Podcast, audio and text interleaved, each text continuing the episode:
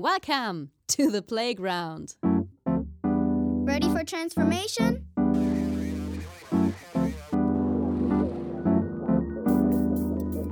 Modcast, the Masters of Transformation podcast.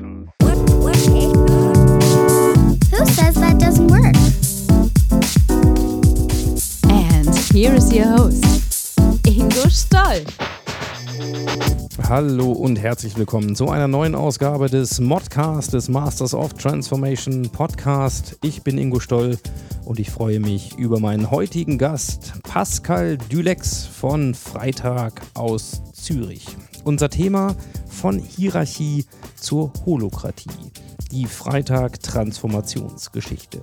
Ich verspreche euch tiefe Einblicke in einen Transformationsprozess einer der innovativsten und glaubwürdigsten Designermarken der Welt, in der endlich für viele anfassbar werden wird, was sich hinter dem Zauberbegriff der Holokratie verbirgt. Und dann gibt es auch noch ab sofort eine Neuigkeit, die mich ganz besonders freut. Ich habe nämlich einen neuen, einen neuen Partner an meiner Seite. Hey, bevor es losgeht, ein kurzer Dank an unseren Partner Haufe. Haufe hat über 80 Jahre Erfahrung mit Transformation und unterstützt Menschen wirksam dabei, Veränderungen in Organisationen zu meistern. Mit ihrer Geschichte und ihren integrierten Lösungen aus Software, Content, Training, Coaching, Consulting und Services sind sie echte Masters of Transformation. Wenn du dich für Veränderungen in Organisationen interessierst, dann melde dich jetzt kostenlos im neuen New Management Portal von Haufe an. Unter newmanagement.haufe.de findest du wertvolle Impulse rund um New Work und inspirierende Geschichten über Veränderung und das Management der Zukunft, sowie exklusives Bonusmaterial aller aktuellen Modcast-Gäste. newmanagement.haufe.de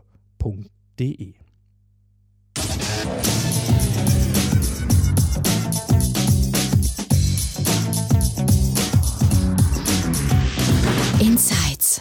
Ja, wir sind heute wieder mal im Außeneinsatz unterwegs. Ich darf äh, in die heiligen Hallen von Freitag gucken und mit mir als Gast ist heute Pascal Dülex. Pascal, schön, dass du dir die Zeit für mich nimmst und für uns. Danke, dass du hergekommen bist. Ja, es äh, war ein lang gehegter Wunsch und äh, kleiner Hintergrund. Wir haben uns kennengelernt ähm, auf dem Social Collaboration Summit letztes Jahr und ich habe dir versprochen, wenn ich wieder in der Ecke bin, dann klopfe ich und dankenswerterweise hat alles so gepasst. Du hast gerade heute Zeit, war eine ganz spontane Nummer. Insofern dafür schon mal vielen, vielen Dank und eine kleine Führung habe ich auch schon bekommen. Wenn äh, ihr dazu ein paar Eindrücke sehen wollt, äh, dann schaut mal in die Shownotes, da sind ein paar Fotos dabei, wie so eine Freitagtasche entsteht und ähm, ja, oder, unser, oder kommt direkt selber vorbei. oder kommt direkt selber vorbei. Äh, auch das kann man empfehlen. Nicht nur hier, auch äh, in euren Towern gleich mal ganz spannend. Also ihr seid ein offenes Haus, das merkt man schon. Ihr freut euch ähm, über Austausch und über Besuch. Und wir nutzen das natürlich gern heute als Chance, um nochmal auf ein ganz besonderes Thema von euch zu gucken. Ihr habt, habt viele Dinge, die ihr anders macht als die anderen Kinder.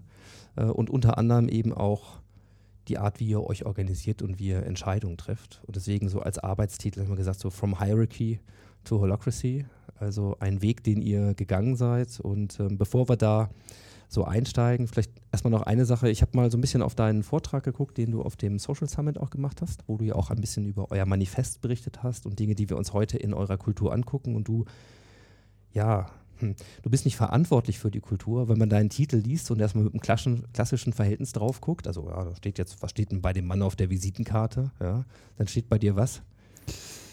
Hm, gute Frage, ich weiß es gar nicht.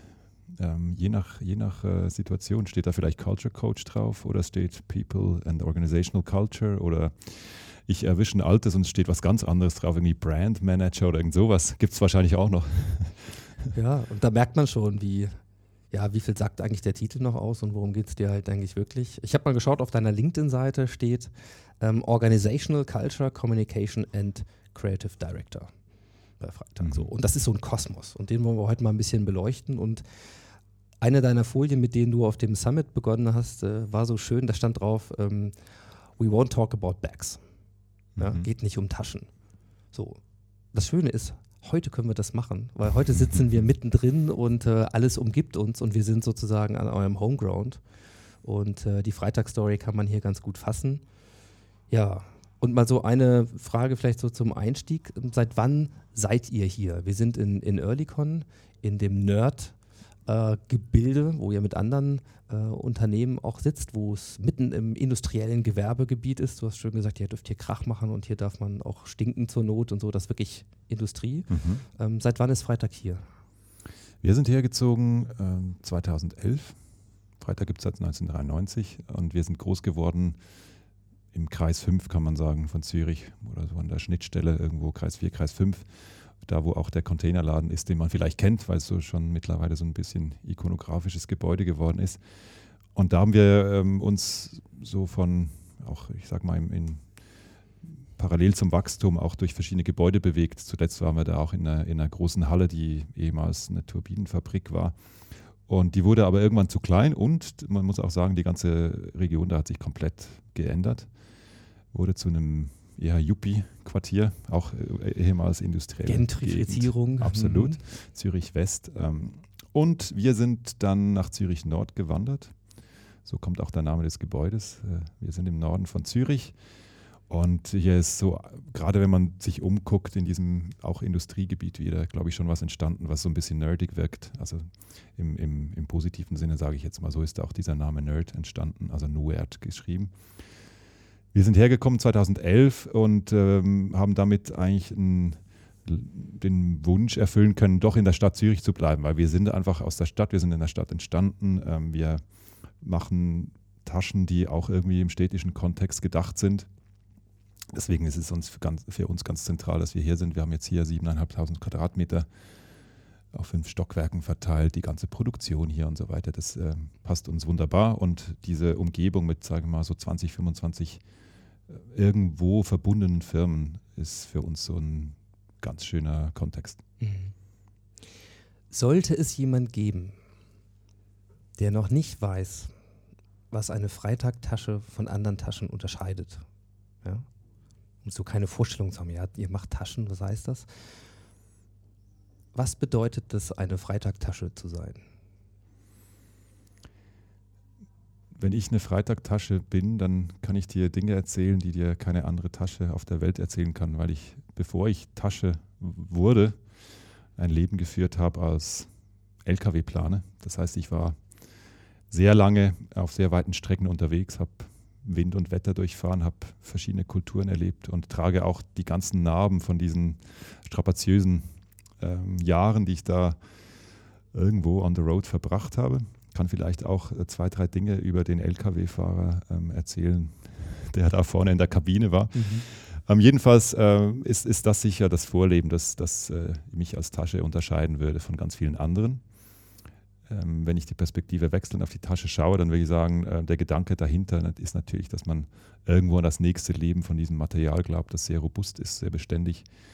Und ähm, das Interessante daran ist eben, je je gezeichneter von diesen Jahren die, die Plane ist, desto mehr Charakter wird die Tasche haben. Und jede Tasche wird so zum Unikat, ne, weil sie eben diese Vorgeschichte hat und weil eine Plane auch nur eine gewisse Anzahl ähm, Stücke oder man nur eine gewisse Anzahl Stücke aus einer Plane machen kann und entsprechend äh, ja, die Wahrscheinlichkeit, dass man irgendwo so ein ähnliches Exemplar mal auf der Straße sieht, relativ gering ist. Also es sind echte Unikate. Äh, es ist das zweite Leben mindestens mal. Ähm, ihr hast es schon gesagt, es ist so ähm, im urbanen Kontext, es gibt zwei Brüder, ähm, die auch der Namensgeber sind natürlich. Äh. Das könnte ich vielleicht noch anfügen. Meine Eltern sind zwei Brüder als Tasche. Mhm, genau. die ähm, beide aus dem Design kommen. Ne? Die mhm. beide, äh, das ist das, ist das äh, andere Lustige, die Familie, wenn ich Freitag als Familie bezeichnet würde und als Tasche darf ich das natürlich. Ähm, hat also zwei Väter und diese Väter, das sind die Konstante über die letzten 25 Jahre und die Konstante ist eben die Designkomponente. Das ist auf jeden Fall was, was, glaube ich, sehr speziell ist jetzt in, in, diesem, ähm, in dieser Familie, die in die wir gerade eintauchen. Und äh, da kommt so eine gewisse Versessenheit mit auf, auf Details, auf Design, äh, also diese Designaffinität widerspiegelt natürlich mein Design als Tasche, die Funktionalität, die Verarbeitungstechniken ähm, und so weiter. Ja, Markus und Daniel Freitag, die, die Gründer, die Freitag Brothers ähm, an der Stelle, die natürlich immer auch noch hier sind, die, die hier arbeiten, die mitarbeiten. Äh, und ihr seid jetzt 2019. Werdet ihr 25? Weiß nicht, gibt es ein Geburtsdatum, auf das ihr jetzt noch hinarbeitet oder ist jetzt das ganze Jahr Geburtstag? Wir sind, naja, wir sind im, ich glaube, man würde korrekterweise sagen, im 26. Lebensjahr jetzt. Der Geburtstag wäre wahrscheinlich der ähm, Oktober 2018 gewesen. Wir haben uns ähm, einiges überlegt. Es kamen natürlich ganz verschiedene Dinge auf den Tisch. Was macht man da? Feiert man da mit einem Jubiläumsprodukt? Äh, macht man eine große Party? Und wir haben uns alles äh, angeguckt und, und dann gesagt, nein, das machen wir nicht. Also das Jubiläumsprodukt ist, ist meistens ja eine reine Verkaufsgeschichte. Macht Mhm. überhaupt keinen Sinn in den allermeisten Fällen. Und ähm, als Lifestyle-Unternehmen ist auch die Frage, ob man mit 25 jetzt wirklich so sich groß auf die Brust hauen will, weil es irgendwo nicht mehr 10 Jahre ist, aber auch noch nicht 100 Jahre. Die Party haben wir, mögen wir natürlich, gibt es auch ähm, viele in unserem Kontext, aber wir dachten auch, wenn das Einzige, was man hinterher mit sich trägt, der, die Erinnerung an den Kater ist, den man am Tag danach hatte, ist vielleicht auch zu kurz gegriffen. Deswegen haben wir uns dann äh, gesagt, lass uns doch einfach ähm, einen Batzen nehmen und den investieren in was, was wir denken, dass wir nach 25 Jahren vielleicht wirklich realisiert haben. Es geht um mehr als Taschen. Also Taschen sind gut und schön. Ne? Wir sind in dem Sinne so ein Individu- Individuallogistikunternehmen. Ähm, aber eigentlich geht es ja um, um, um den Hintergrund und es geht um die großen Fragen im Leben. Und dann haben wir gedacht, die selber lö zu lösen, wäre ein bisschen vermessen. Die große Frage war jetzt für uns wirklich die, so die, die ultimative Suche nach dem Glück. Und deswegen haben wir eine Stelle ausgeschrieben, die genau das machen für soll für uns, nämlich die Stelle Senior Vice President of Global Happiness, die zum äh, Ziel hat, äh, innerhalb ja, des nächsten Jahres möglichst viele Menschen mit irgendwas zu konfrontieren, das sie über diese Frage nachdenken macht, äh, lässt und im besten Falle vielleicht auch sowas wie Glücksmomente provozieren wird. Die Ausschreibung läuft noch und ihr seid so ein bisschen in der Endauswahl. Sind wir, genau. Ja, das heißt, es wird diese Person, wenn es dann eine ist oder Team, je nachdem, wie ihr das aufsetzt, äh, denn also demnächst geben. Können wir schon mal sehr drauf gespannt sein. Und es gibt natürlich schon mal einen Einblick, ähm, was ich sagte, wo, wo ihr anders seid als die anderen Kinder. Also was treibt euch und wie sieht das aus? Und das Thema Kultur ist ja, wenn es das denn überhaupt gibt, gibt es ja auch unterschiedliche Ansichten drüber, so eine Unternehmenskultur. Ähm, aber wenn man versucht, sie zu beschreiben, wie, wie würdest du eure Kultur jemanden näher bringen, der, der euch nicht kennt? Hm. Ich habe jetzt nicht so einen vorgefertigten Marketing-Satz, sondern ich werde mich wahrscheinlich von, von verschiedenen Hervorragend. Das ist der von Grund, warum wir hier verschiedenen- sprechen.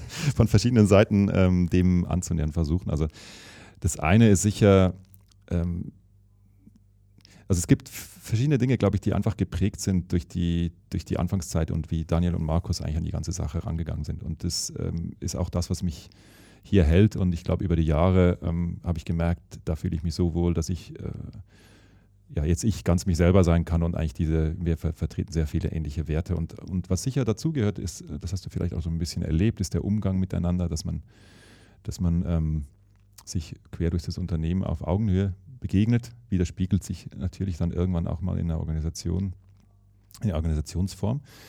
Ähm, so ein, so ein Grundvertrauen, glaube ich, dass man gegenüber Menschen hat, dass die Gutes wollen, würde ich sagen, ist, ist irgendwo hier drin.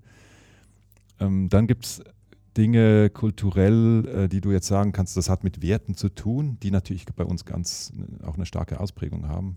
Äh, wenn, wenn man auf das Manifest schielt oder wir haben so auch so ein Book of Principles, nennen wir das, ne, wo wir versucht haben, so ein bisschen den, den Rahmen äh, zu, zu umgrenzen. Was, was heißt denn das überhaupt, wenn wir was tun? Wie, wie schaut das aus und so? Das ist eigentlich so eine, so eine Anleitung zur Diversität geworden. Ähm, aber es geht um Dinge wie ähm, Ehrlichkeit, Authentizität, also dass man sich nicht irgendwie verstellen muss ähm, auf persönlicher Ebene, auf Unternehmensebene, auf Produktebene, dass man irgend sagen kann, so bin ich. Also ich bin vorher in die, in die Rolle der Plane geschlüpft. Das ist ja auch sowas. Ne? Mhm. Ich bin nicht, ich muss nicht hier irgendwie, natürlich werde ich gereinigt, aber ich muss nicht den Anschein erwecken, ich bin neu und makellos, sondern im Gegenteil. Ich Mhm. zeige alles, was ich, äh, was mich auszeichnet als, als Tasche, als Mensch, als Unternehmen. Ich glaube, das ist was, Ähm, wir hatten mal so eine Phase, wo wir bewusst ähm, diesen Wert gesetzt haben, gesagt haben, wir sind, wenn man als, als Freitag als Person auffassen würde, slightly fucked up. Das ist so ein, Mhm. auch so ein Mutmacher ne, für Leute, dass man sagt, hey, ich darf ein bisschen anders sein. Äh, Und das, das ist ja ganz egal, in welchem Kontext du das jetzt nimmst. Das kann, das kann dir sehr viel Freiheit geben ähm, und dich erlösen von gewissen Konventionen. Und dann gibt es einen anderen Wert, denn ich glaube, der ist auch äh, wichtig und der ist jetzt als, als, als äh, Wort vielleicht äh, erstmal komisch. Der heißt intelligent, ähm, in Dinge, an Dinge rangehen ähm, mit, mit, mit dem Anspruch, äh, das intelligent zu lösen. Und das ist vielleicht unsere Form auszudrücken, ähm, was, wie man sich heute auch bewegen sollte, wie man designen sollte. Also ich kann natürlich auch äh, von Nachhaltigkeit sprechen, aber umgekehrt kann ich sagen, wer heute irgendwas in die Welt setzt, das sich äh, über, überhaupt nicht um nachhaltige Gedanken schert, das, das wird dann nicht intelligent sein. Und deswegen sind wir eher auf diesen ähm, Begriff gekommen und haben den eigentlich bis heute dann weiter kultiviert, ist auch in unserem Purpose enthalten.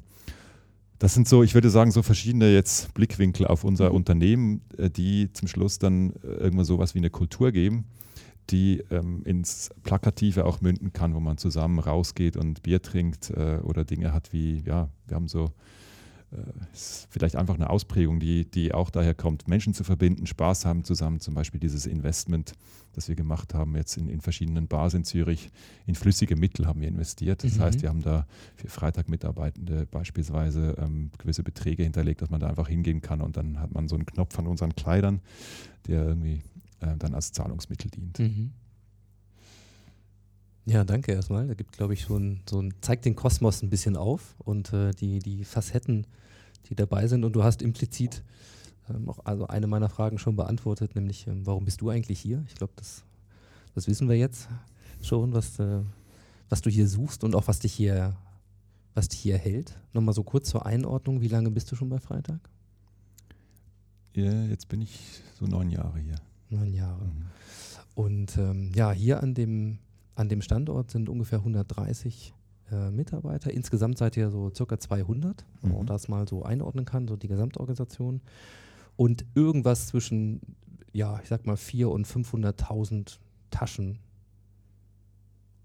gehen so pro Jahr in glückliche neue Hände ja, von euch. Also haben da Hoffentlich. das, das weitere Leben und die weitere, ähm, ja, die weitere Abenteuerreise irgendwo ähm, jetzt mal so im, im urbanen Kontext äh, und finden das. Also das mal so zur Einordnung.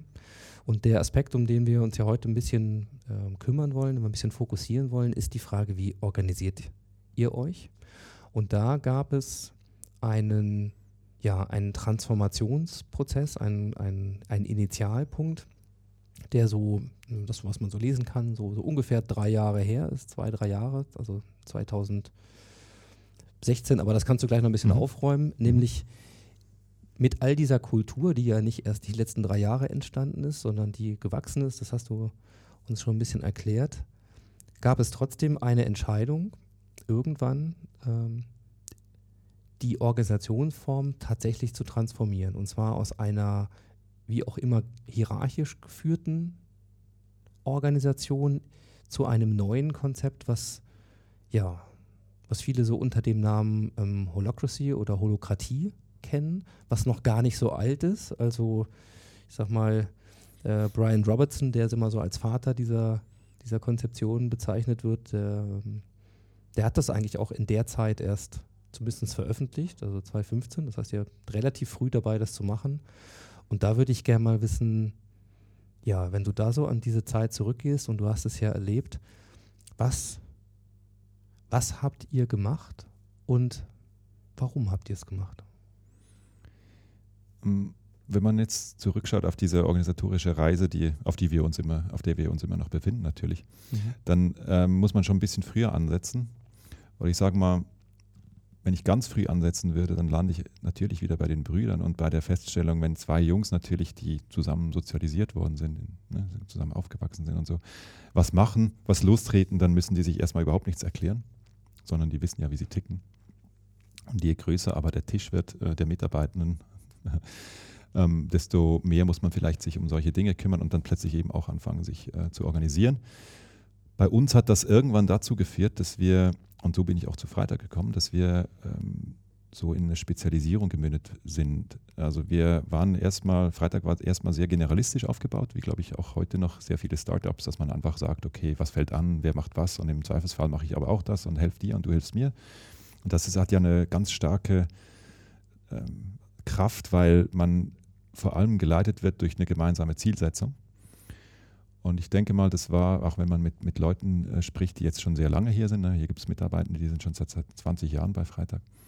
Ähm, das war irgendwie auch das so, das, das, was im Vordergrund stand damals, gar nicht so die Organisation. Und irgendwann kam diese Größe, auch die Expansion in verschiedene Märkte, die Herausforderungen, die da plötzlich äh, erwachsen und natürlich äh, dann eben die, die Antwort darauf, na, da, wir brauchen Spezialisten, wir, die Generalisten sind vielleicht nicht mehr genug und so.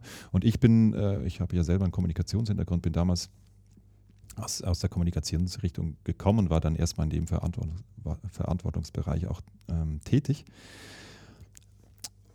Das hat irgendwann dazu geführt, und so kann ich jetzt wirklich aus meiner eigenen Erfahrung widersprechen, dass wir, äh, ja, weitersprechen, dass wir halt schon äh, in so ja, Departments, Abteilungen oder im, im, im schlimmeren Fall sagt man auch Silos dann dazu, ne, da irgendwo gemündet sind in so einer Organisationsform, wo wir gemerkt haben, da gibt es verschiedene Alpha-Tiere, die sind dann zusammengenommen in einer Geschäftsleitung. So, und dann äh, in der Geschäftsleitung werden dann immer weiter auch Entscheide getroffen, ohne dass man vielleicht jetzt selber genau die kompetenteste ähm, Person wäre oder das kompetenteste Gremium. Und bei uns hat das irgendwann über die Jahre dazu geführt, dass eine gewisse ähm, Frustration auf verschiedenen Levels da war. Also einerseits bei den Leuten, natürlich bei den Spezialisten, die die Entscheidungen schon hätten treffen müssen.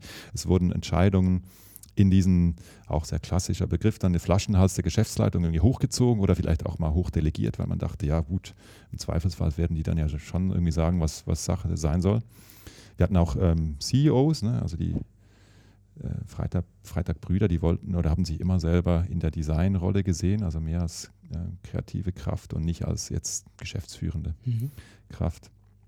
So, und irgendwann ähm, resultierte das, und das war wesentlich vor Holacracy, in, in so ein allgemeines Gefühl, dass wir hier so in eine Sackgasse laufen. Wir haben uns regelmäßig reorganisiert und das lief ganz klassisch ab. Ne? Man, man hat irgendwo so einen Bereich, da denkt man, da kann man noch was besser machen. Und dann hat man ein paar Leute, die sich da auskennen, die Chefs und vielleicht sogar CEO, die dann da noch dabei sind. Und dann denkt man sich das aus im stillen Kämmerlein und wie man das jetzt macht und die Person heben wir dahin und so. Und da baut das zusammen und dann gibt es so diese, ja, wirklich ganz klassische kaskadenförmige ähm, Kommunikation, die dann angedacht wird. Erst nehmen wir die Abteilungsleiter und dann die und dann gehen die runter und erzählen das weiter. Und jedes Mal hat das zu einer Konsternation natürlich geführt bei den Leuten oder durch, also sehr viel Energie ging einfach immer in diese Reorganisation rein und meistens hat man gemerkt, entweder unmittelbar bei der Kommunikation oder ein paar Wochen später, na, so ganz perfekt ist das jetzt immer noch nicht. Also das war immer so, ah, aber jetzt machen wir das mal und dann ging es aber nicht so lange und dann kam schon der nächste Gedanke wieder. Mhm. Und wir sind natürlich immer daran gescheitert, das perfekte Organigramm zu bauen, weil das gibt es nicht. Das war irgendwann so ein bisschen die Erkenntnis. Und dann ähm, kamen zwei Dinge zusammen. Einerseits also diese, diese Situation, die teilweise so in Blockaden mündete, wo wir auch gemerkt haben, hey, das, so kommen wir einfach nicht genug schnell vorwärts, macht zu wenig Spaß. Und der, die Rückbesinnung auf diese, ja, auf diese Zeit, wo das irgendwo Zweck, äh, weiß nicht, purpose-driven, zweckgeleitet war, wo die Leute einfach irgendwie in eine Richtung marschiert sind und man nicht jetzt irgendwo immer auf Organigramme schielen musste. Wir haben gedacht, äh, gedacht, irgendwie die Leute, die sind hier so wertvoll und, und wirklich, also du siehst auch, welche Power die jeden Tag entwickeln. Das ist, also die werden ja irgendwo künstlich gedeckelt, also diese Energie steht dem Unternehmen nicht zur Verfügung, wenn wir so weitermachen. Und wir wollten das radikal aufbrechen und haben dann, und das war wesentlich äh, vor Holacracy, haben dann gesagt, okay, wir lösen uns als Geschäftsleitung erstmal auf. Mhm. Also wir radieren das aus und haben uns dann, und das ist ein wichtiger Punkt, orientiert an einem Stadtbild erstmal. Mhm. Haben gesagt, äh, es gibt ja diese, ich glaube, Hand, Handgelenk-Mapie-Rechnung, wo man sagt, eine Stadt, die ihre Größe verdoppelt wird, äh, in so einer Stadt wird die durchschnittliche Produktivität äh, pro Einwohner irgendwie um 15 Prozent wachsen. Und umgekehrt hast du so das Bild von den Unternehmen, die immer größer werden, wo du denkst, das ist eigentlich das Gegenteil. Ne? Also mhm. da wird eher Mittelmanagement und so weiter, da wird ganz viel Energie einfach verbrannt.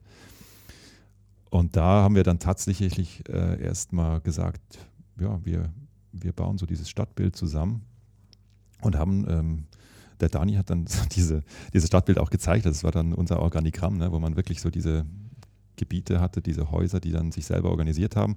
Und es war sehr interessant, weil du hast ja dann, auch wenn du jetzt auf Holacracy schielst, du hast ja so was wie ein gemeinsames Regelwerk, vielleicht so eine, nicht, nicht unbedingt eine Verfassung, aber sowas ähnliches.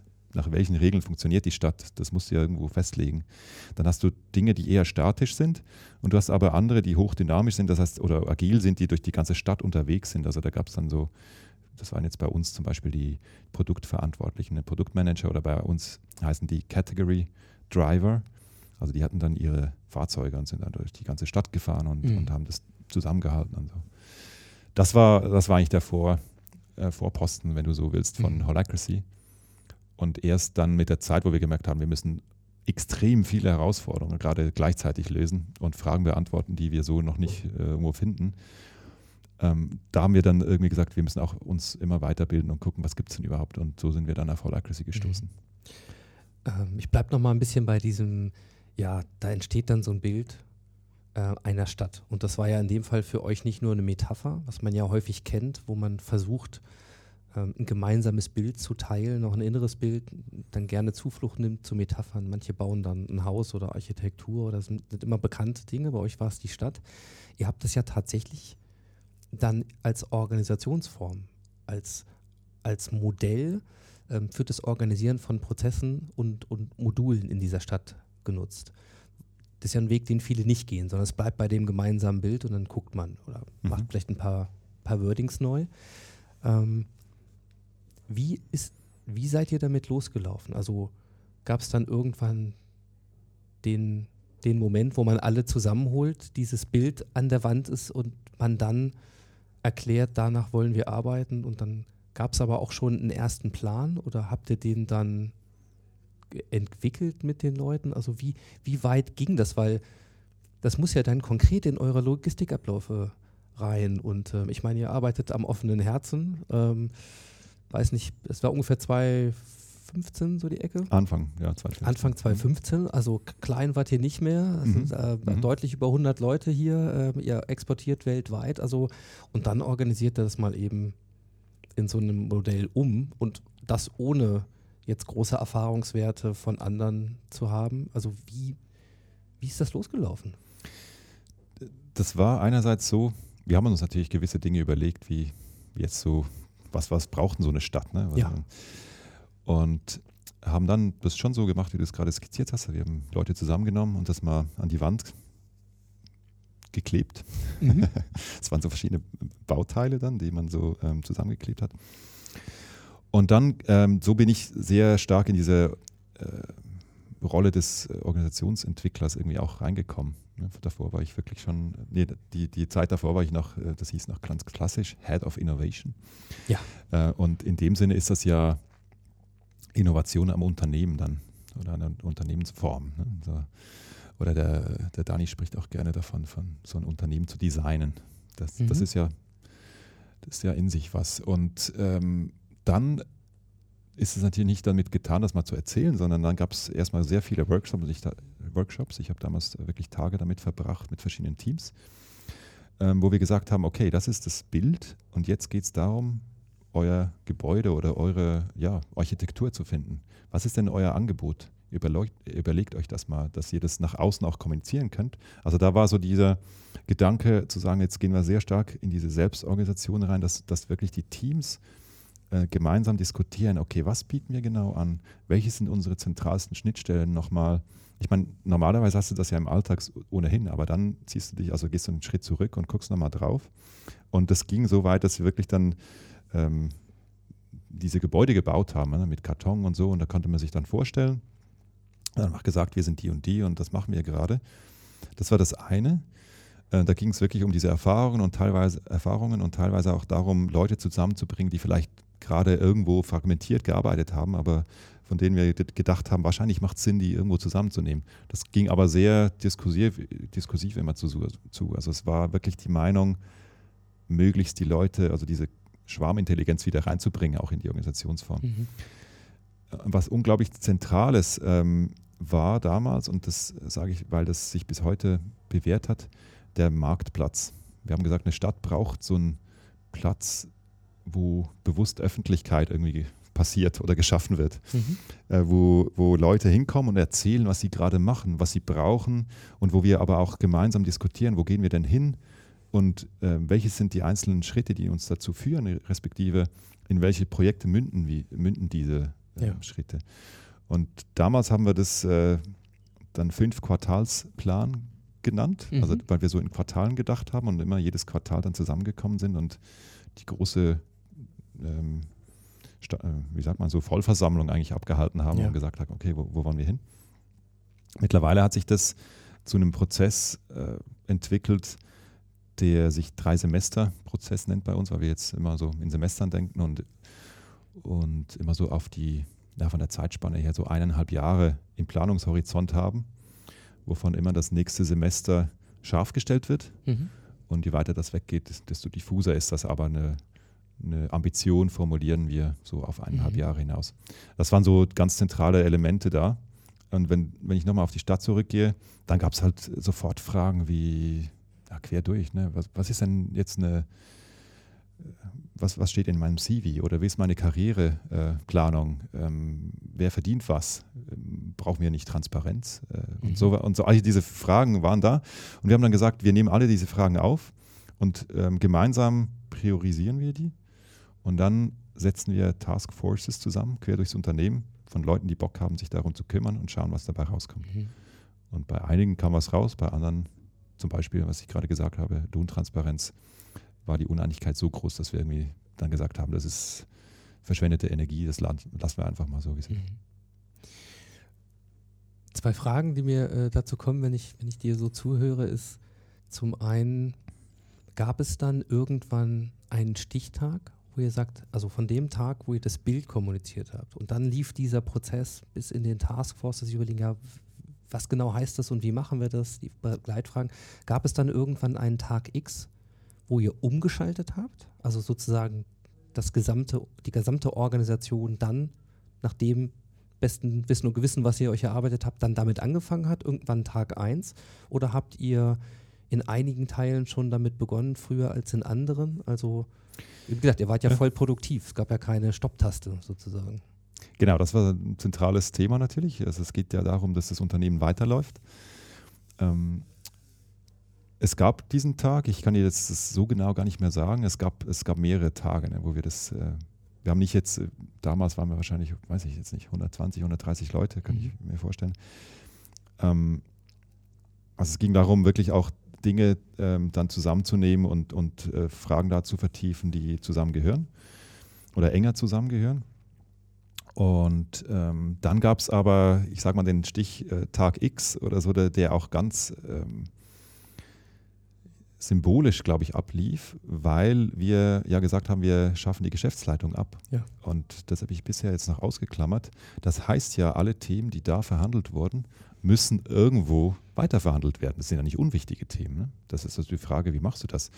Und das ging bei uns so, dass wir wirklich auf die ich glaube, es war so ein Jahreshorizont, auf die Protokolle geguckt haben der Geschäftsleitung und einfach so Themenclusters gebildet haben. Was, Mhm. was wird denn da verhandelt? Und dann gesagt haben, okay, der ganze Dienstag, morgen war das, glaube ich, ähm, wird in, im Unternehmen geblockt, bei allen im Kalender.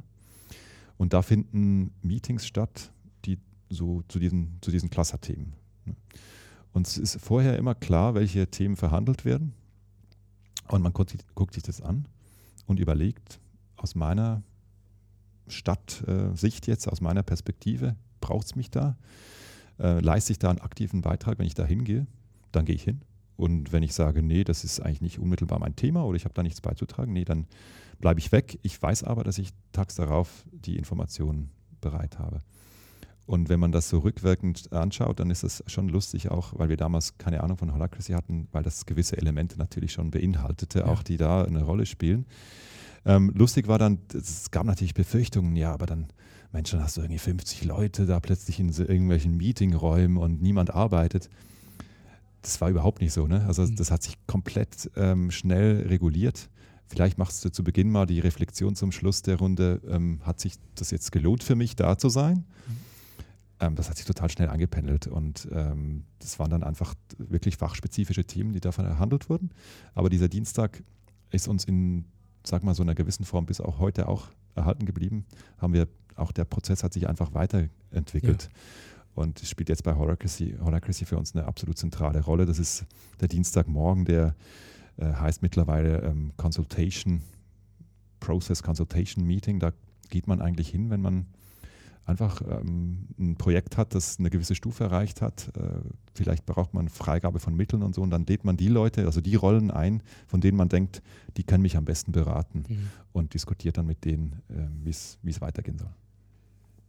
Also das finde ich spannend. Im Grunde gab es so eine Art intuitiven Weg, ähm, wo ich mir vorstellen kann, ja, und, und als ihr dann, du sagst, ihr habt, und das ist meine zweite Frage, neben dem gab es, ihr habt das gemacht und gab es diesen Tag.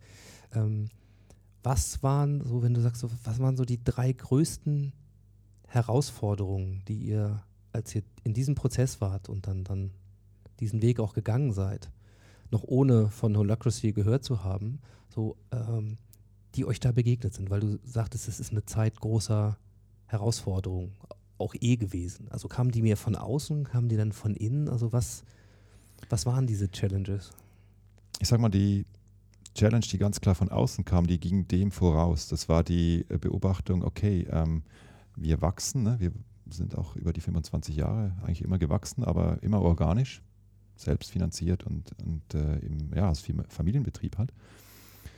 Äh, irgendwann äh, gab es mal die Beobachtung, okay, es ist nicht einfach, ähm, geht nicht von selber, sondern es kann auch mal sein, dass die Schere von Umsatz und Fixkosten plötzlich so ein bisschen zugeht. Und das stellt uns sofort vor gewisse grundsätzliche Fragen, weil wir ja diese Unabhängigkeit äh, um jeden Preis eigentlich bewahren wollten. Ne?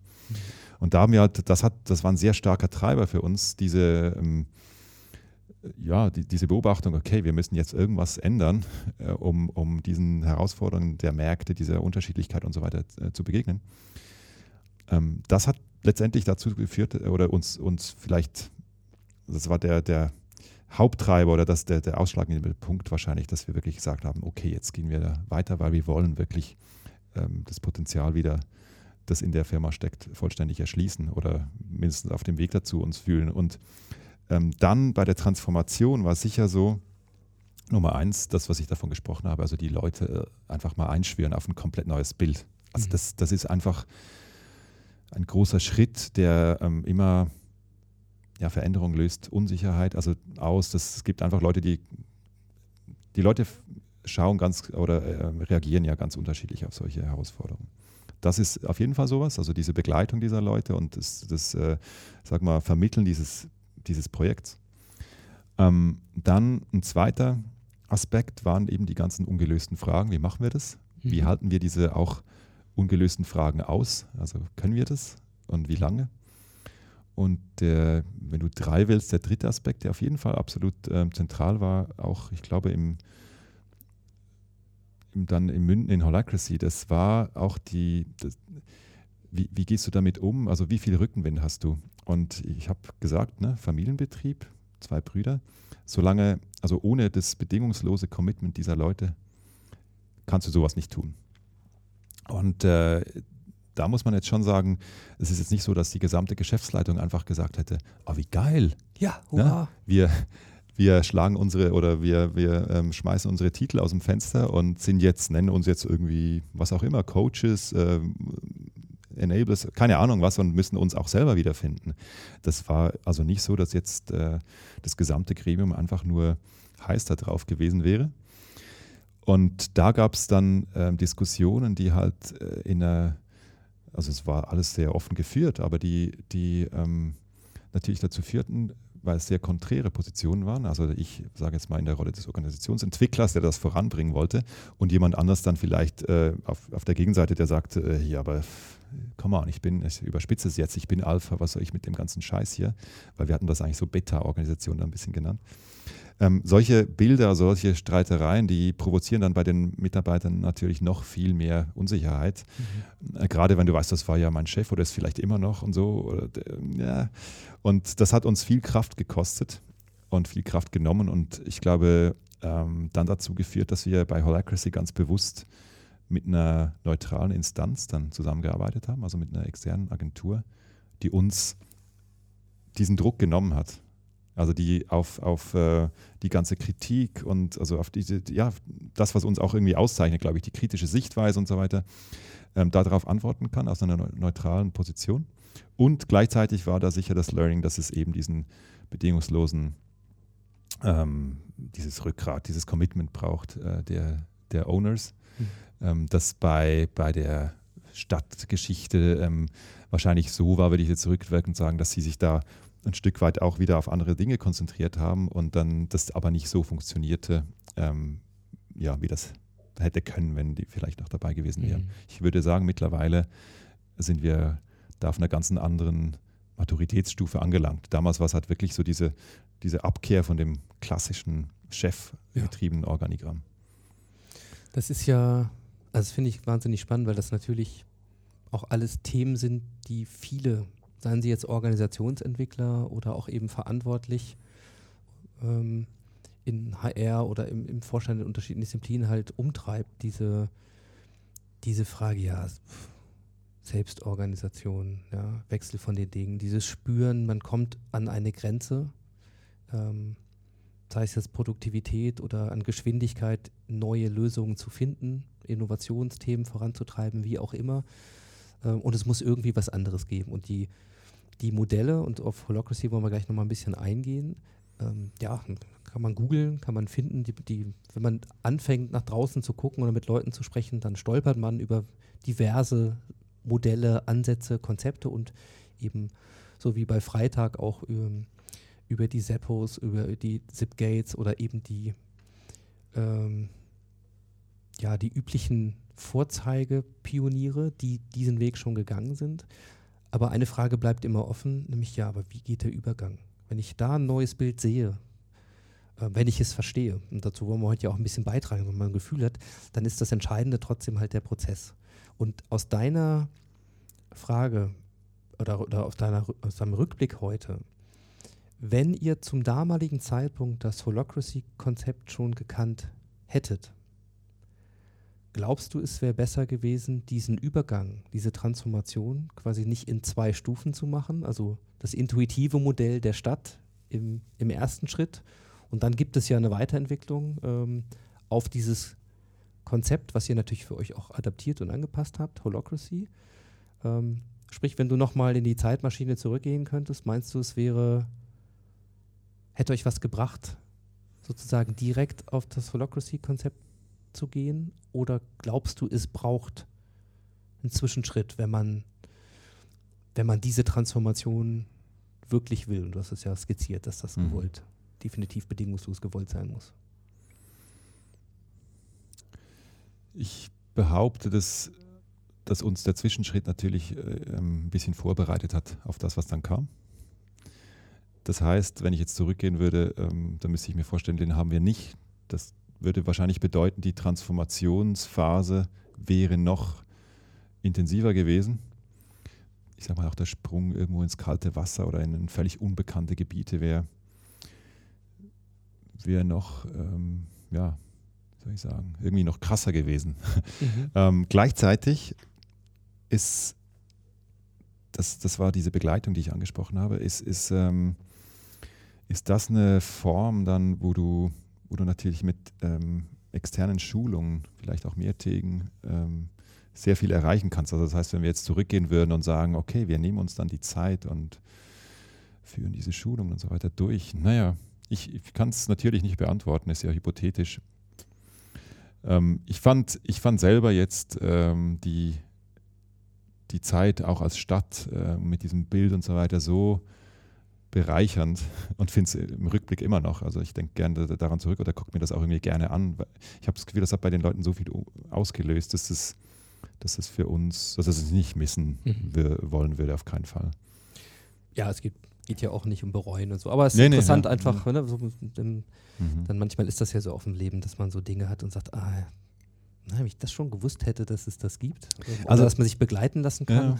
Hm, gut, und dann ist, dann ist es hypothetisch.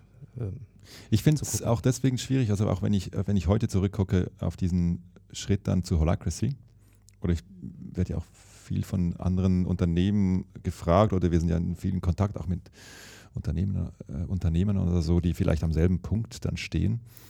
Da, da frage ich mich immer, ja gut, Holacracy hat dieses so ein bisschen es hat dieses Betriebssystem, das schon so die klaren Grenzen steckt und mit dieser Verfassung kommt, wo, die, wo du siehst, ach so, ja, okay, so ist das mal, das ist so dieses Setup, da brauche ich gar nicht so viel zu überlegen, sondern ich kann das mal einfach übernehmen. Das Holacracy Starter Kit. Ja, das Starter Kit, ne? Ähm, und gleichzeitig, wenn du dann eine Weile damit unterwegs bist, merkst du ja auch, ja gut, also auch ähm, ja, wer hat es denn erfunden zum Beispiel? Ne? Du kannst auch mal die Soziokratie aus den 70er Jahren dir angucken, kannst wahrscheinlich noch weiter zurückgehen. Merkst du ja, ganz viele Elemente sind ja schon vorhanden. Mittlerweile gibt es auch so diese Soziokratie 3.0, wo du eigentlich ein riesiges Menü hast an ganz verschiedenen Inputs. Ähm, ich glaube, der springende Punkt da ist, also wenn du dir die Zeit nehmen kannst und wirklich auch schon irgendwo fit bist, wahrscheinlich um gewisse Dinge zu beurteilen, dann wirst du vielleicht eher à la carte dir was zusammenstellen können. Ich glaube aber, äh, dass das erfordert einfach eine gewisse Maturität auch der, der Leute, die dann betroffen mhm. sind und natürlich auch der Leute, die das ähm, erstmal entscheiden oder initiieren. Für uns war das damals einfach noch nicht der, ich glaube, der Fall, dass wir das äh, gekonnt hätten. Ja. Aus heutiger Sicht ist es einfacher. Da siehst du so, ah, das wäre auch ganz schön dabei zu haben. Oder das haben wir vielleicht schon, ähm, ist aber nicht Teil von Holacracy. Ja. Dann gucken wir mal ein bisschen rein und tatsächlich vielleicht mal kurz in, äh, wirklich in kurz, weil da packen wir ein paar, paar Links in die Shownotes und so, wenn man sich das, das Modell genauer angucken will. Dafür gibt es tolles Material, aber versuchen das vielleicht mal so in der, in der Nussschale mal zu er erklären. Ähm, Holocracy, wie, wie tickt das? Ähm, es gehört definitiv eben in ein Modell revolutionärer und eher äh, aus Transparenz und, und geteilter, also partizipativer Entscheidungsfindung ähm, basierender Modelle dieser Entwicklung. Soziokratie hast du gerade auch schon angesprochen. Und keine Ahnung, wenn man jetzt mal Wikipedia mal reinguckt, dann habe ich mal geschaut, was steht denn da eigentlich zu Holocracy, mhm. ja, dann steht da eben Entscheidungsfindung mit durch alle Ebenen hindurch gewünschter Transparenz und partizipativer Beteiligungsmöglichkeit. Mal so als eine Definition, wie das eben aus dem Robertson-Modell jetzt erstmal so rauskommt. Und ähm, du hast schon gesagt, es gibt einige zentrale Dinge, es gibt ein zentrales Regelwerk. Also manche Leute haben ja immer noch das Gefühl, wenn wir von Selbstorganisation reden, dann ist das Chaos was man schnell versteht, ist, nee, nee, das, es gibt knallharte Regeln, weil sonst gibt es Chaos. Also mehr Beteiligung und mehr Freiheit braucht auch eine Struktur, ähm, das, das ausbalanciert und da gibt es dann Rollen zum Beispiel zu füllen. Da gibt es äh, Kreisstrukturen, was für euch auch wahnsinnig wichtig ist. Vielleicht magst du da gleich nochmal kurz was zu sagen, was mhm die Kreise und auch Kreisläufe für euch äh, bedeuten. Ja, und da gibt es gewisse Prozesse auf der Governance-Ebene, in der Operation und, und, und auch nachher, wie sowas dann, ja, wie, wie wird das dann, wie entwickelt sich das weiter? Ja, wie wird so ein, man, das heißt mal so Angelegenheiten des Inkrafttretens, ja, also wie passieren dann wirklich Dinge äh, mhm. und so. Ähm, also es geht um wirklich integrative Entscheidungsfindung und das Zentrale hier wird eben anders entschieden als im Flaschenhals hochdelegiert und der mit den meisten Sternen auf der Brust, der sagt dann links oder rechts. So, um mal vielleicht in meinen Worten mal so eine ganz, ganz kompakte Form mhm. zu machen. Ähm, aber vielleicht magst du, wie gesagt, noch mal ein bisschen was zu dem Thema Kreise sagen, weil als ich das so gelesen habe, auch wenn man eure Philosophie lebt, also in Kreisläufen denken und, und, und handeln, ja, so, mhm. ähm, dann denkt man so, ja, völlig logisch, dass ihr dann auch die Organisation und die Entscheidungsfindung in, in Kreise verlegt. Das, eigentlich kann es ja gar nicht anders sein. Lustigerweise habe ich das mir so nicht wirklich bisher überlegt. Also der Kreislauf, der ist ja, ich sag mal, der perfekte Kreislauf, der ist ja in der Natur entstanden. Ähm, wir sind, wenn man, wenn man die Taschen nimmt, da sind wir beim nächsten Leben. Ne? Das ist mhm. noch kein Kreislauf, das ist eine lebensverlängernde Maßnahme. Wenn wir bei unseren Kleidern sind, die wirklich komplett organisch äh, sind, da sind wir tatsächlich beim Kreislauf. Also da genau, ist der Kreislauf geschlossen. Ja auch, das heißt, äh, das nur in Kurzform. Ja, wir mhm. haben uns sehr auf die Taschen fokussiert, mhm. aber ihr macht Kleider, ihr habt eine Faser entwickelt selber, die komplett kompostierbar ist. Das heißt, ihr macht Hosen und, und, und Hemden, Kollektionen. Ja, was das, ich hier trage eigentlich, trägst, das sieht man jetzt natürlich auch in den Show, ja, Die also Shownotes sieht man. Also wir sagen, ähm, ihr habt eben auch da euer Nachhaltigkeits- ähm, Gedanken und die Ambition, das in Kreisläufen zu machen, so weit gemacht, dass man die Sachen ähm, draußen auf dem Kompost, den habt ihr hier im, im Hof direkt ähm, werfen könnte und dann sind die in drei Monaten weg, genau. Ja. Also genau, da war halt die, ähm, um das noch fertig zu machen, war halt der Antrieb der, dass wir, wenn wir ein, selber ein Material in die Welt setzen, für dieses nächste Leben verantwortlich sind. Ne? Und Mhm. das konsequent zu Ende gedacht heißt, okay, ich muss gucken, dass dieser Kreislauf irgendwie geschlossen ist. Das heißt, dass ich nichts in die Welt setze, das, äh, hinterher irgendwie als, als, als Müll oder so endet, äh, dass man nur noch, ähm, wir haben dieses Kosewort, thermisch verwerten kann, also nur verbrennen kann. Also wir heizen hier immer hier mit Fernwärme. Aber natürlich ist das nicht das Ziel, sondern man möchte eben diesen äh, Kreislauf schließen. Und der Kreis von daher ist sicher so was, was Wesensverwandtes. Ähm, ich glaube aber, es sind ganz andere Dinge, die uns wirklich zu Holacracy getrieben haben. Mhm. Holacracy begreift ja, oder diese, diese Sicht auf ein Unternehmen begreift ja das Unternehmen erstmal so ähm, als Ansammlung von, von Handlungen, die getan werden müssen, um den Unternehmenszweck irgendwie zu erfüllen. Ne? Also wenn man jetzt mal von Stellen oder so sich einfach von allem verabschiedet und einfach auf ein Unternehmen guckt, dann braucht es verschiedene Handlungen, die getan werden müssen, damit das Unternehmen funktioniert oder vorwärts kommt. Zum Beispiel jemand, der die LKW-Plan einkauft. Zum Beispiel das. Mhm. Und dann beginnst du damit zu sagen, okay, jetzt ähm, gibt es äh, Rollen, also das ist jetzt der erste Begriff dann, die ähm, haben alle einen Zweck, also das ist so ein Daseinszweck, der richtet sich nach dem Unternehmenszweck aus.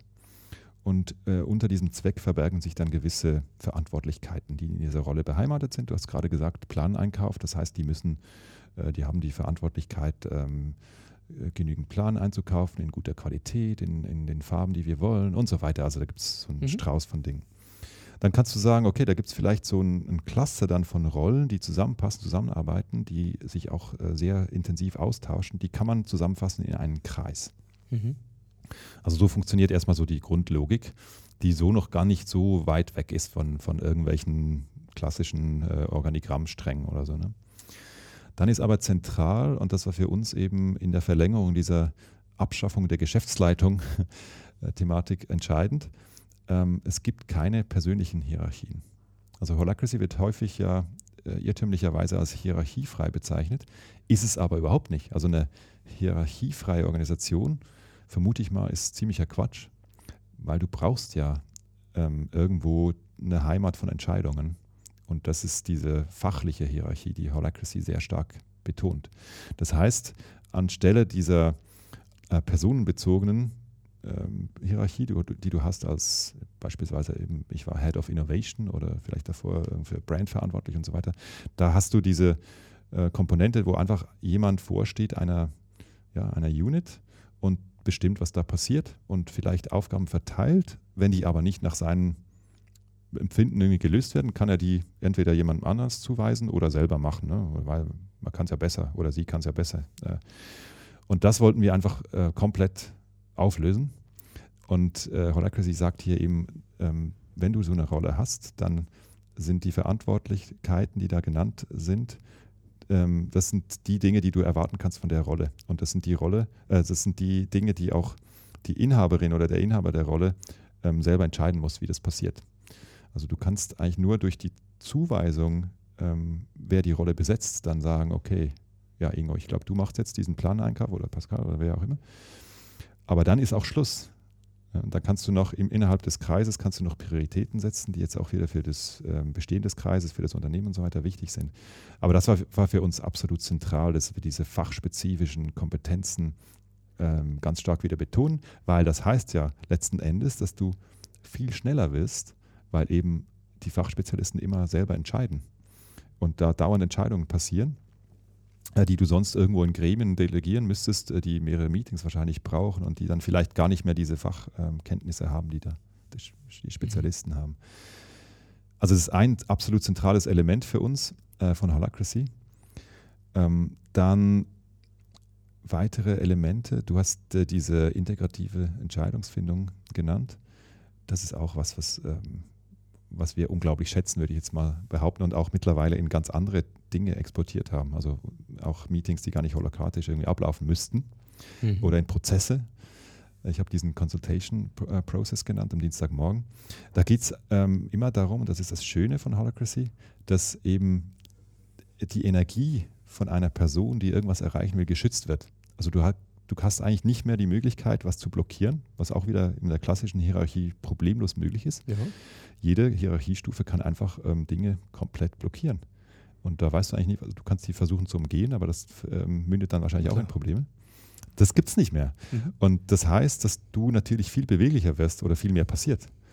Und ähm, da, ich meine, da gibt es immer noch Dinge, wo man sich ein bisschen dran gewöhnen muss, weil man, na, manchmal sitzt man irgendwo in einem Meeting und merkt, das finde ich wirklich, das ist wirklich Bullshit irgendwie, aus meiner Perspektive. Aber es ist ja nur eine. Aber ich habe überhaupt keine ähm, irgendwo Kompetenz oder einen Hebel, um das jetzt zu verhindern. Also dann musst du switchen und sagen, okay, ich muss in den konstruktiven Modus gehen und mir überlegen, wie kann ich denn das jetzt noch besser machen, was da gerade auf dem Tisch liegt. Mhm.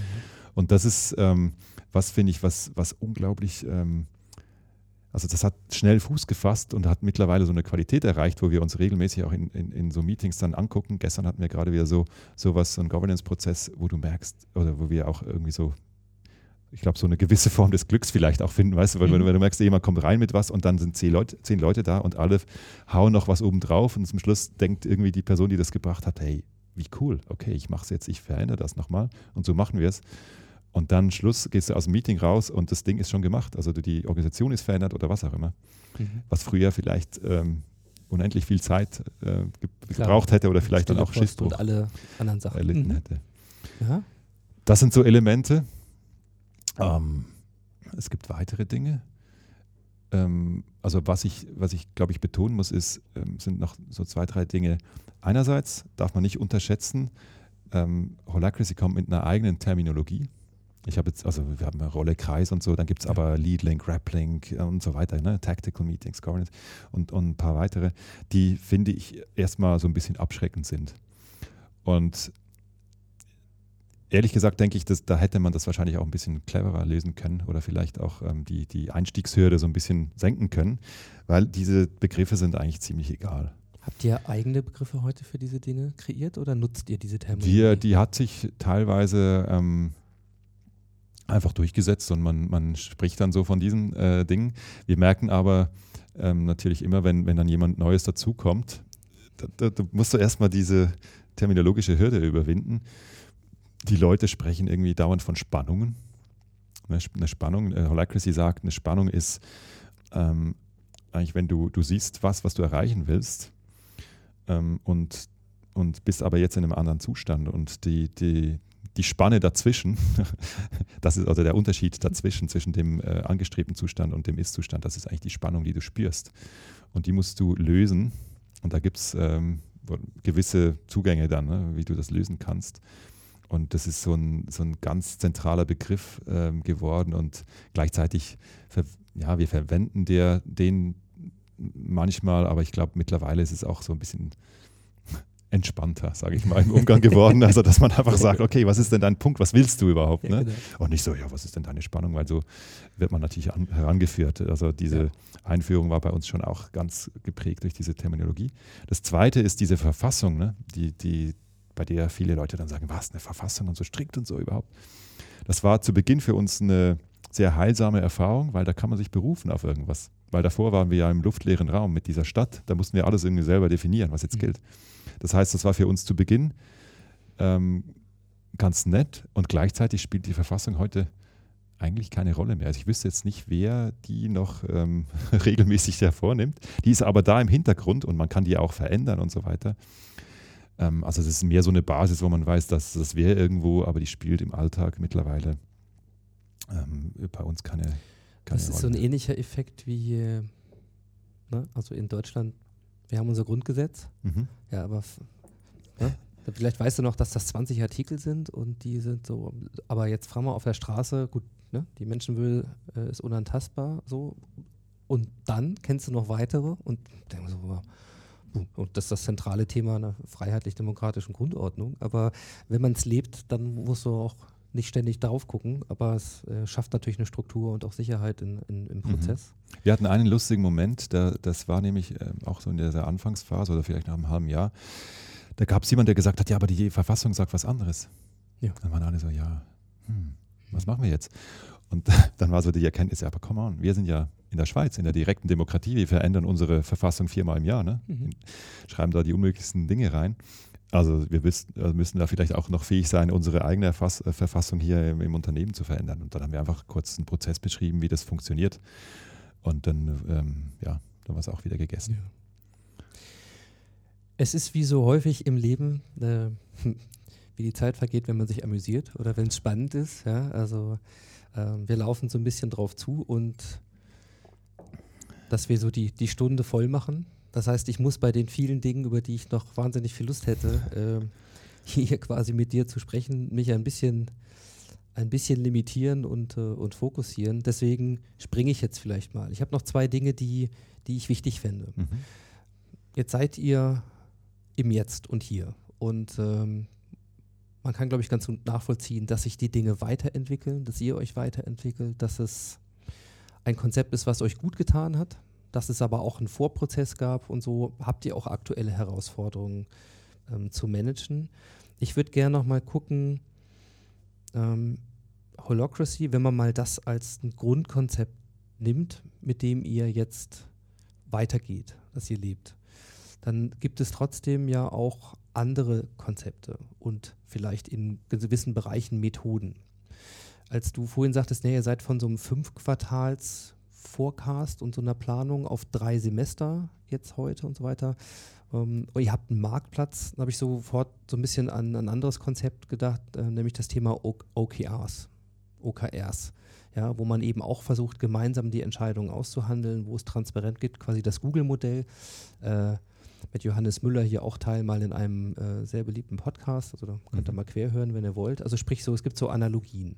Und dann gibt es ähm, da draußen von Working Out Loud bis Design Thinking, äh, Kanban äh, und Scrum. Also es gibt ganz viele Dinge und wenn man das auf so eine große Landkarte baut, dann ist es ja nicht so sehr die Frage, ja, was macht das und das andere nicht, sondern wo sind die gemeinsamen Linien? Das heißt, ähm, was funktioniert aus deiner Sicht zum Beispiel gut oder sehr natürlich aus eurer Erfahrung zusammen mit Holocracy? Zum Beispiel um Innovation zu befördern als Beispiel oder um die Kommunikation weiter voranzubringen, das Verständnis. Braucht ihr sowas noch? Nutzt ihr das? Oder ist es mit Holocracy und diesem ganzen Setup und den Weiterentwicklungsmöglichkeiten für euch ausreichend und gut? Ähm, wir haben ein Setup, das weit über Holacracy hinausreicht, auf jeden Fall. Ne? Das, äh, Holacracy ist einfach ein Betriebssystem für die Organisation und das erschöpft sich aber auch irgendwo. Also es gibt gewisse Dinge, die ganz bewusst jetzt nicht ähm, ja, von Holacracy abgedeckt sind. Das sind zum Beispiel alle zwischenmenschlichen Bereiche mhm. oder auch das Individuum an und für sich, also wo es darum geht, wie fühle ich mich eigentlich ähm, und, und äh, wie entwickle ich mich weiter. Also das ist ein, sag mal, ein Feld, wo wir immer auf, auf mhm. wieder Neues ausprobieren. Was äh, macht ihr da? Wo wir zum Beispiel, also was, was mir mit am besten gefällt, ist dieser Ansatz äh, Beyond Leadership. Mhm wo du ja ähm, stark auf so ein, auf eine Be Beziehung aufbaust, respektive wir haben das äh, bei uns kennengelernt äh, unter der Frage, so wie, wie könnten wir denn eigentlich Vertrauen schaffen? Das ist ja so eine, mhm. eine, Frage, wenn ich sage, ja, unsere Kultur, also Vertrauen, gegenseitiges Vertrauen ist so ein wichtiger Pfeiler unserer Kultur, dann ist die Frage, ja, okay, und wie machst du das? Wie, wie, wie schaffst du denn Vertrauen? Und wir hatten diesen Workshop hier mal mit, mit äh, Matthias Millene hier, der ja. in der Schweiz ja sehr aktiv ist in dem äh, Thema der meinte dann so, ja, das können wir schon machen, Vertrauen schaffen. Ist die Frage, habt, habt ihr zwölf Minuten Zeit? Und ne, dann hat er uns so mitgenommen auf, diese, auf dieses Connect und so, wo du erstmal dir einfach erzählst, ähm, ja, wer bin ich? Und dir zwei andere Leute einfach zuhören. Und nachdem du zwei Minuten, zum Beispiel zwei Minuten darüber gesprochen hast, kriegst du von beiden eine einfach eine Minute positives Feedback darauf. Mhm. Und dann dreht sich das und in zwölf Minuten bist du einmal rum und hast dir dann auch unter jahrelang ähm, Kollegen Dinge erzählt, die du einfach nicht wusstest oder du hast dich geöffnet, so wie du es noch nie gemacht hast. Also das hat äh, bei uns ziemlich viel ausgelöst. Das haben wir dann in der großen äh, Gruppe gemacht. Jetzt gerade wieder äh, hat, hat das diese Woche jemand angerissen und so. Das, es ist nicht so, dass es jetzt ähm, komplett klar wäre, wo wir das einbringen und so, aber es ist ein Ansatz, der uns sehr interessiert. Äh, Scrum ist schon ganz lange ein Thema. Mhm. Lustigerweise war, äh, ich glaube, das war am 6. Januar, nee, ich glaube, ich weiß es, 6. Januar 2010, meine erste Interaktion mit Freitag war zum Beispiel, die, der Dani und Markus sind reingekommen und haben uns den Scrum vorgestellt. Ja. Und äh, wir haben aber, wir sind also, ich glaube, sehr glorreich immer wieder gescheitert äh, in, der, in der konsequenten Umsetzung des Scrums. Aber wenn du in die Produktentwicklung gehst, da wird wirklich mit Scrum-Boards gearbeitet, werden diese, diese Loops, ähm, also die Scrum-Loops irgendwie und Backlogs ähm, äh, gemacht und so. Da ist es si- sinnvoll. Ich glaube, es war teilweise auch so ein bisschen die Erkenntnis, dass es nicht überall durchs Unternehmen Ja. funktioniert. Genau. Ähm, ein anderer Aspekt, zum Beispiel äh, Design Thinking, ist was, was wir uns immer wieder äh, auf die Fahne schreiben, aber ähm, bis jetzt auch nicht konsequent eingeführt haben. Es gibt so da und dort mal so diese Aspekte, aber da wollen wir auf jeden Fall tiefer eintauchen. Ähm, lustigerweise äh, ist diese Fünf-Quartals-Geschichte entstanden durch das äh, Beyond Budgeting, also die Mhm. Verabschiedung Ja. des, äh, des Budgets. Das hatten wir nämlich äh, früher auch und da gab es immer wieder so ab September, Oktober diese riesigen Aufwände, um da irgendwie auf ein Jahr hinaus zu planen und wie viel Geld brauche ich denn und so. Und dann wurde das zurechtgestutzt und so und zum Schluss war die Erkenntnis dann in dem Jahr oder nach ein paar Monaten, hey, das ist ja kompletter Quatsch, ich brauche das Ja. Geld aber für was komplett anderes. Und das hat bei uns zu diesem 3S-Horizont schlussendlich geführt und zu dieser rollierenden Planung, wo wir einfach wissen, das sind für uns eigentlich die Prio-Projekte jetzt, soweit wir das wissen. Äh, Für die reservieren wir mal so ein bisschen Geld, aber wir sprechen das erst dann, wenn das so an einem Dienstagmorgen in dieses Consultation-Meeting kommt und die Leute wirklich konkrete Ahnung haben. Ähm, ja, dann gibt es wahrscheinlich noch fünf bis zehn weitere Instrumente, die wir, die wir haben.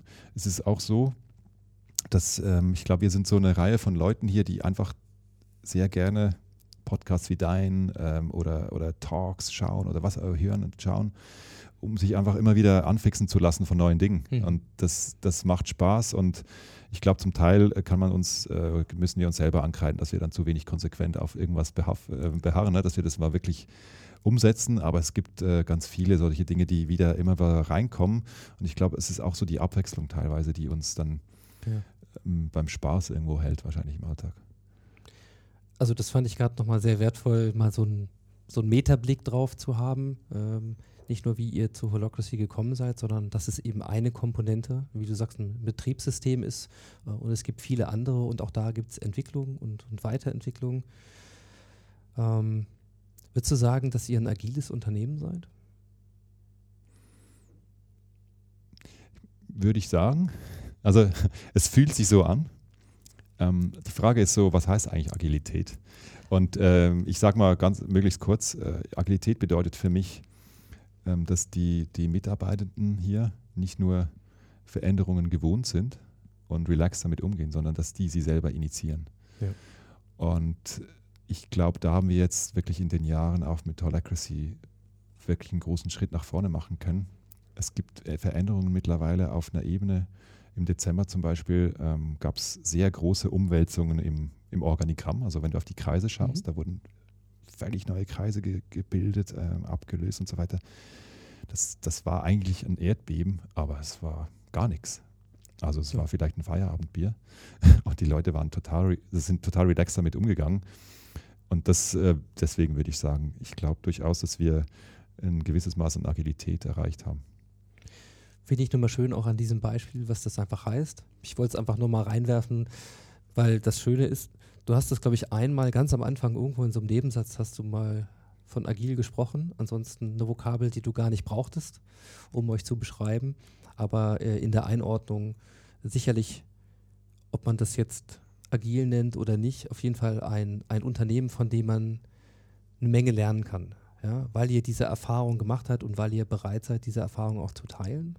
Ne? Deswegen kann man euch nicht nur besuchen, um mal zu gucken, wie das hier funktioniert. Man kann auch mit euch in Interaktion gehen. Und das ist auch nochmal ein Hinweis, ähm, ob es jetzt in Lernreiseform oder Workshopform ist und so weiter, äh, dass ihr nach Kräften neben euren Kernprozessen auch versucht, eben andere zu unterstützen. Denn das wäre ähm, die Abschlussfrage für mich so, es machen ja noch nicht viele so. Ja? Ihr habt euch auf den Weg gemacht, aus Gründen, die du beschrieben hast. Deine Einschätzung. Ähm, erstens, warum gibt es noch nicht deutlich mehr holokratisch organisierte Unternehmen, wenn die Vorteile doch auf der Hand liegen? Und für welche Organisationen, Unternehmen ist das was? Also kann das jeder machen oder würdest du sagen, hm, ne, zum Beispiel ihr seid 200, also hey, versucht das nicht mit 2000 oder so. so wie, wie würdest du das noch einschätzen? Erste Frage, ähm, weshalb gibt es nicht viele, die das machen? meine Wahrnehmung ist, dass ähm, da einfach eine große Angst herrscht, vor allem bei der Chefetage und beim Mittelmanagement, weil äh, ich sage mal, Manager, also das ist Wort, das ist ja schon so ein ziemlich luftig, man weiß nicht genau, was ein Manager eigentlich macht. Und meine Wahrnehmung, ist schon, meine Wahrnehmung ist schon, dass es in gewissen größeren Unternehmen wahrscheinlich auch viel Mittelmanagement gibt, wo es einfach um Besitzstandswahrung und so weiter geht, wo, wo man wahrscheinlich an Effizienz gewinnen könnte. Ähm, aber das sind dann wahrscheinlich Widerstände, die wirklich sehr groß sind äh, und die zu überwinden, bräuchte dann also wirklich ein st starkes Commitment der Eigentümer oder der, der Chefetage. Ich glaube, da hapert es einfach so oder die Vorstellungskraft, ähm, das ist das andere für mich, dass man einfach da, davon ausgehen kann, dass die Mitarbeitenden in der Regel einen guten Job machen wollen die fehlt, glaube ich, teilweise. Also Menschenbildfrage. Ich, also ich unterstelle das mal so, Grundhaltungsthema. dass, dass äh, mhm. viele Leute ähm, immer noch so denken, naja, wenn ich der Person das jetzt nicht sage, äh, dass sie das machen ja. muss und wie, dann wird sie das nicht tun. Mhm. Umgekehrt ähm, ist für mich immer die Frage, kennst du irgendjemanden, der morgens aufsteht und, und sich vornimmt, einen richtigen Scheißjob zu machen? Ich glaube eben nicht. Ne? Und ja, das, das ist, sind für mich so die, die wahrscheinlich zwei größten Hemmnisse. Ähm, wem würde ich das empfehlen? Also ehrlich gesagt, ähm, glaube ich, dass, dass wir das Beispiel sind, dass es in sehr vielen Unternehmen möglich ist, weil wir im Vergleich zu ganz vielen anderen extrem heterogen sind. Ne? Wir haben von den ungelernten Fabrikarbeitern bis zu den Bildschirm- Workern, Designern und so weiter, alles da. Also ganz verschiedene Menschenbilder, die du normalerweise nicht so in einem Unternehmen findest. Die Beispiele, die man bei Holacracy meistens findet, sind wesentlich homogener. Also sind ja viele Webdienstleister oder so gelagert. Kommt auch so ein bisschen aus dem Bereich. Also das macht es natürlich ein bisschen einfacher, ne, wenn, wenn du solche Leute hast. Ähm, ich glaube auch, dass wenn du Lust hast, auf Austausch äh, mit anderen, dass das auch gut ist. Also wir haben zum Beispiel diese äh, Interessengemeinschaft Holacracy ähm, in der Schweiz. Mit einigen Unternehmen gibt es auch ausländische mittlerweile dabei. Und das Spannende ist da, dass du wirklich über Unternehmensgrenzen hinweg zusammen an Arbeits-, also an, an Fragestellungen arbeitest. Also sag mal, die HR-Leute arbeiten mhm. zusammen mhm. oder dann vielleicht Finance zusammen und so. Das machen wir immer wieder und das ist halt ähm, für mich auch eine extrem coole Erfahrung, da mit Leuten ja. zu, am Tisch zu sitzen, die in einem ganz anderen Kontext eigentlich arbeiten, aber die mir dann einfach sagen, ach so, Qualifikationsprozess bist du gerade dran. Guck mal, das ist meiner. Vielleicht hilft er dir das was. Ja. Und das, das, ähm, das finde ich einfach super. Also das ist auch so eine Solidarität und Offenheit da. Also das Leute, die darauf Bock ja. haben, sollten das mal angucken. Das ist ja dann Potenzialheben nochmal über die eigenen Unternehmensgrenzen hinweg. Also eigentlich mhm. so konsequent das Weiterdenken der Potenzialentfaltung, die ja auch innerhalb der Organisation damit ja bezweckt. Äh, Pascal, ein, ein schöner Durchflug, Überflug, ähm, Eintauchen ähm, in die Freitag-Story, in eure Kultur, in die Art, wie ihr es organisiert und was ihr dabei erlebt habt. Dafür danke ich dir erstmal ganz, ganz herzlich. Sehr gerne. Und ähm, wenn jemand jetzt ein bisschen äh, das weiterverfolgen will, bei dir, bei euch, wo finde ich Informationen, wo würdest du die Leute gern hinschicken? Mhm. Naja, einerseits gibt es sowas wie eine kleine Holacracy-Seite, glaube ich, bei uns, aber du erinnerst mich gerade so an ein großes To-Do noch auf meiner Liste, da mal eine richtige Story äh, drum, äh, drum zu schreiben. Aber man kann auch, auch, wirklich einfach mal bei uns anklopfen, wenn man sich interessiert. Oder bei mir auch, ähm, also viele machen das eh schon via LinkedIn oder so, mal gucken. Ähm, ja, also am besten einfach versuchen. Wenn man in Zürich ist, kann man auch ähm, sich überlegen, in einer Gruppe zum Beispiel eine Tour bei uns zu machen. Also gibt, ich glaube, die verschiedensten Dinge, die man sich da, wie man sich findet. Super. Das lege ich euch wärmstens ans Herz und äh, ja, vielen, vielen Dank. Vielen Dank auch dir.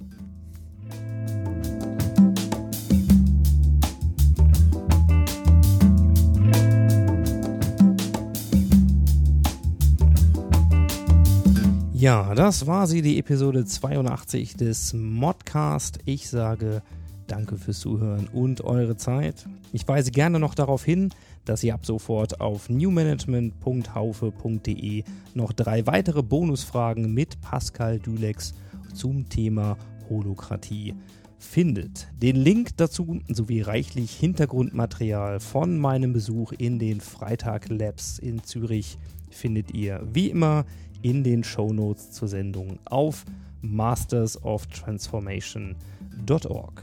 In 14 Tagen gibt es dann ein weiteres spannendes Thema.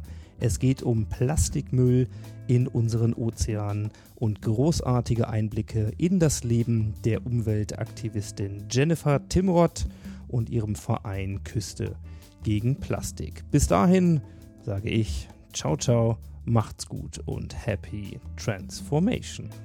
thank you